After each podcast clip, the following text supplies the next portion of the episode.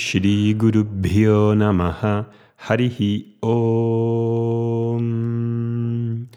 Buenos días a todos, Namaste. ¿Qué tal estáis en vuestros días de confinamiento?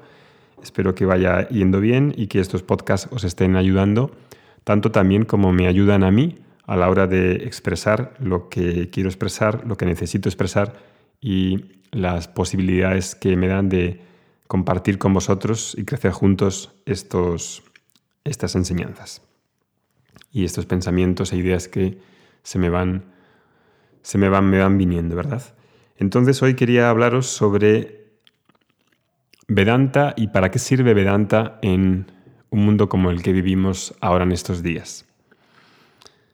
Vedanta tiene dos palabras, una es Veda y otra es Anta.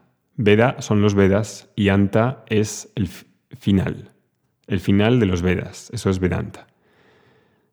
El Veda, el final del Veda, habla del autoconocimiento, habla del conocimiento espiritual, habla de qué es el individuo, qué es Dios, cuál es la relación entre el individuo, Dios y el mundo. Y entonces este conocimiento espiritual, pues como su nombre indica, tiene que ver con el espíritu, es decir, con el principio, con el ser inmanente y trascendente, que es la verdad de todo, la sustancia de todo. Este conocimiento reconoce la unidad del ser en la pluralidad aparente de seres. Este conocimiento espiritual es la visión de la unidad en la diversidad. Es el ojo de la inteligencia que ve más allá de las formas. Este conocimiento espiritual es saberse eterno. No hay muerte posible para lo verdadero. Lo verdadero no puede negarse. Lo verdadero ni nace ni muere. ¿Cuánto de acostumbrado estoy a esto?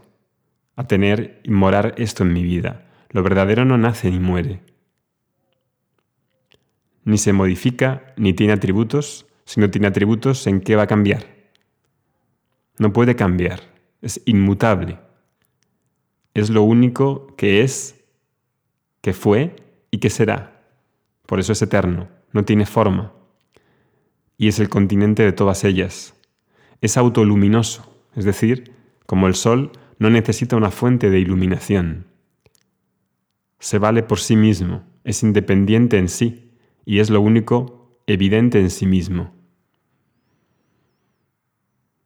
Ilumina este ser todos mis pensamientos y todas mis experiencias.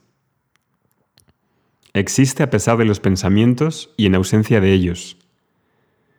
Es la verdad de toda experiencia, experiencia de dolor y experiencia de placer, de ignorancia y de conocimiento. Es el sustrato de toda cognición. Es el sustrato de toda emoción. Es el sustrato de los pensamientos en la mente. Su naturaleza es conciencia, paz, verdad, felicidad,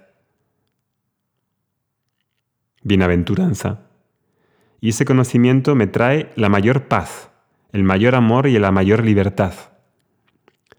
No hay nada que se le acerque, ni el dinero, ni la fama, ni el placer, ni el poder, ni Netflix, ni el progreso, ni la ciencia. Tampoco es un estado pasajero, un estado que va y viene.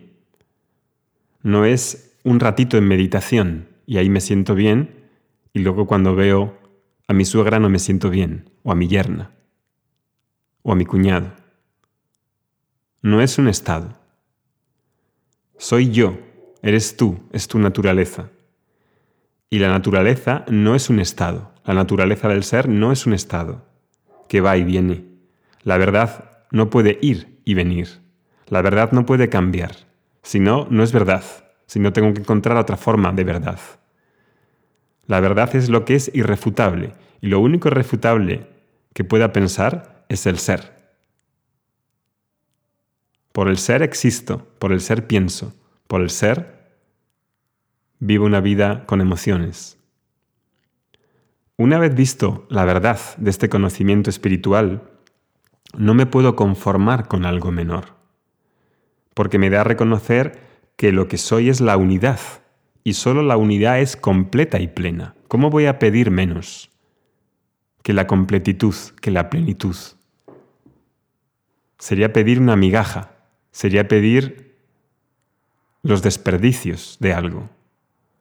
Solo en plenitud hay una libertad completa. Puedo dar si quiero por el mero hecho de dar. Puedo compartir porque quiero compartir. Solo en plenitud realmente hay un amor libre.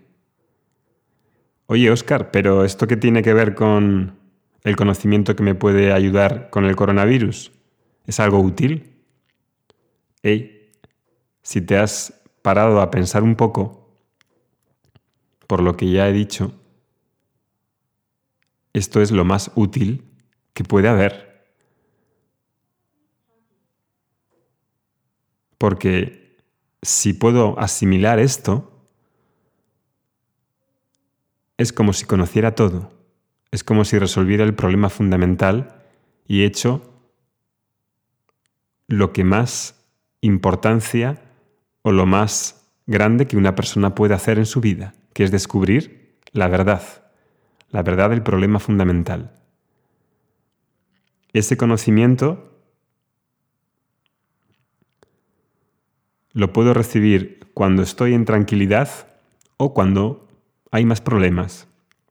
Si lo recibo y soy capaz de asimilarlo cuando hay un ambiente propicio para asimilarlo, mejor, porque cuando vienen los conflictos, normalmente la mente suele funcionar peor a no ser que esté muy preparada. Pero ese conocimiento ha de llegar más tarde o más temprano. Y ahora también es un buen momento. Es un buen momento porque una mente turbada, que no entiende lo que sucede, cuando hay desesperación, cuando los hechos concretos son ciegos y no nos guían, y las noticias nos apabullan, apabullan haciéndonos sentir impotentes, ¿creéis que voy a encontrar sentido y voy a encontrar paz en lo efímero, en lo temporal, en lo que es frágil,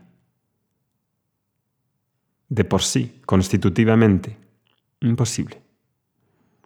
Este conocimiento es para la persona que busca paz, aún en la incertidumbre, paz en su interior, en lo que no cambia, en lo infinito, en lo eterno.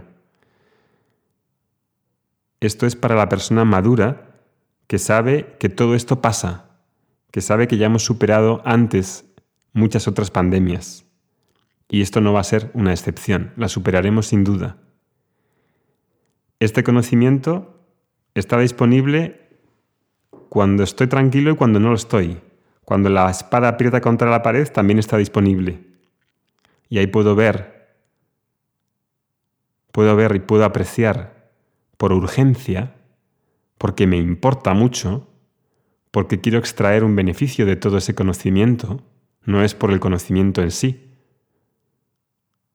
Como la filosofía, amor a la filosofía, amor al conocimiento por el conocimiento no es, es porque me da un beneficio. Y puedo ver qué es lo sustancial y qué es lo superfluo. Y es ahí cuando el conocimiento espiritual es el pan de vida, es la luz que ilumina las tinieblas, es el agua del, que brotan ríos de vida. Cuando hay una asimilación del conocimiento espiritual, uno se hace poseedor de la vida eterna, porque conoce que el ser es indestructible, es inmortal, es eterno, y ese ser no es un ente que está volando por el cielo, soy yo, eres tú. Y ahí me doy cuenta de las limitaciones de agarrarse a todo lo efímero, ¿Y qué es lo que es efímero? Todo lo que nos promete la felicidad como proyecto de vida. Por eso no puede triunfar con esa estrategia de agarrarse a lo efímero, a lo finito, a lo frágil, a lo que no controlamos. Por eso este conocimiento espiritual ahora es urgente, me es prioritario también. No es un lujo así, un lujo exótico. Ahora me doy cuenta de la importancia de centrarse en lo infinito, de tener un tiempo al día para ver las limitaciones de lo finito y las ventajas de lo infinito. Puedo tener al día una hora, media hora, 15 minutos? ¿Cuánto tiempo dedicamos a estudiar, a ver, a contemplar, a distinguir las falacias con las que creemos que vamos a estar en paz? ¿Es algo que merece la pena ser investigado o es algo tipo que no merece la pena? Ese conocimiento espiritual cuando se asimila en el tiempo, porque no es de la noche a la mañana, ha de fructificar en compasión. Compasión hacia mí mismo, porque alguien que da es alguien que primero recibe también. Compasión hacia uno mismo y de ahí compasión hacia los demás. ¿Y cómo se hace esa compasión ahora en estos tiempos en los que cada país y cada individuo parece mirar solo por sí mismo.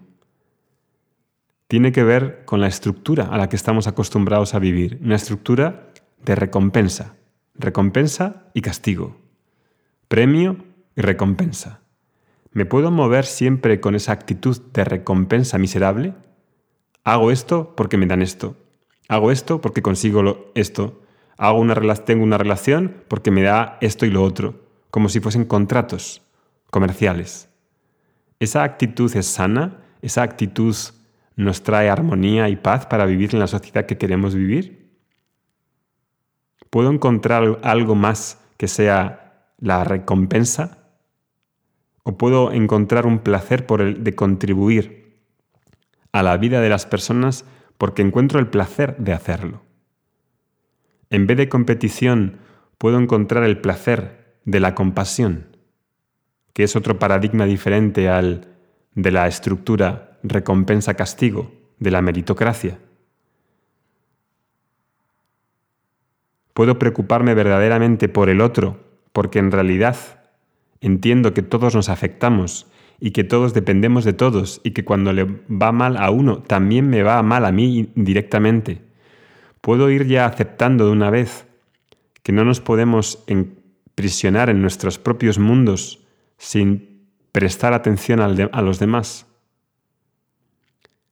Dos de los preceptos cristianos más importantes son ama a Dios por encima de todas las cosas y por ende, si Dios no está separado de mí, si Dios está en mí, entonces Dios está también en los demás y por tanto ama al prójimo como a ti mismo.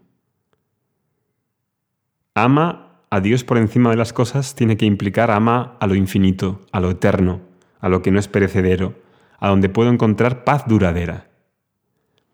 El problema es que tenemos unas ideas sobre Dios completamente torcidas que han de ser examinadas.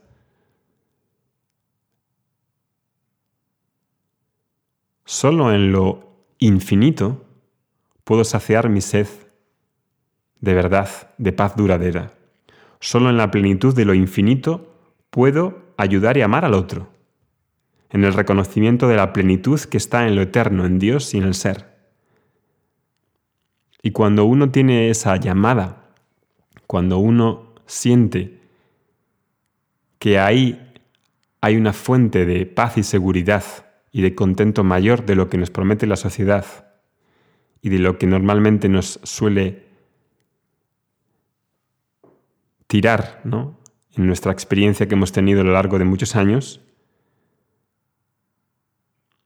puedo intuir que hay algo gordo y puedo dedicarme a eso con más seriedad, con más rigor. Puedo tener una tradición que me ayude, puedo tener un profesor que me guíe de una manera estructurada, organizada, sistemática, o eso en realidad es una cosa que no me ayuda nada. Piénsalo bien. Los que tengan oídos, escuchad. Los que tengan ojos, que vean. Ahora se nos abre un periodo histórico donde podemos renacer como individuos y como sociedad que queremos construir a partir de lo que está sucediendo ahora en este tambaleo del orden mundial por el coronavirus. No vamos a volver a ese mundo anterior, es historia. No vamos a volver a la situación anterior. ¿Qué llamada. Puedes escuchar la llamada que sientes en ti para un cambio individual y un cambio colectivo. ¿Qué es lo que intuyes? ¿Qué es lo que sientes?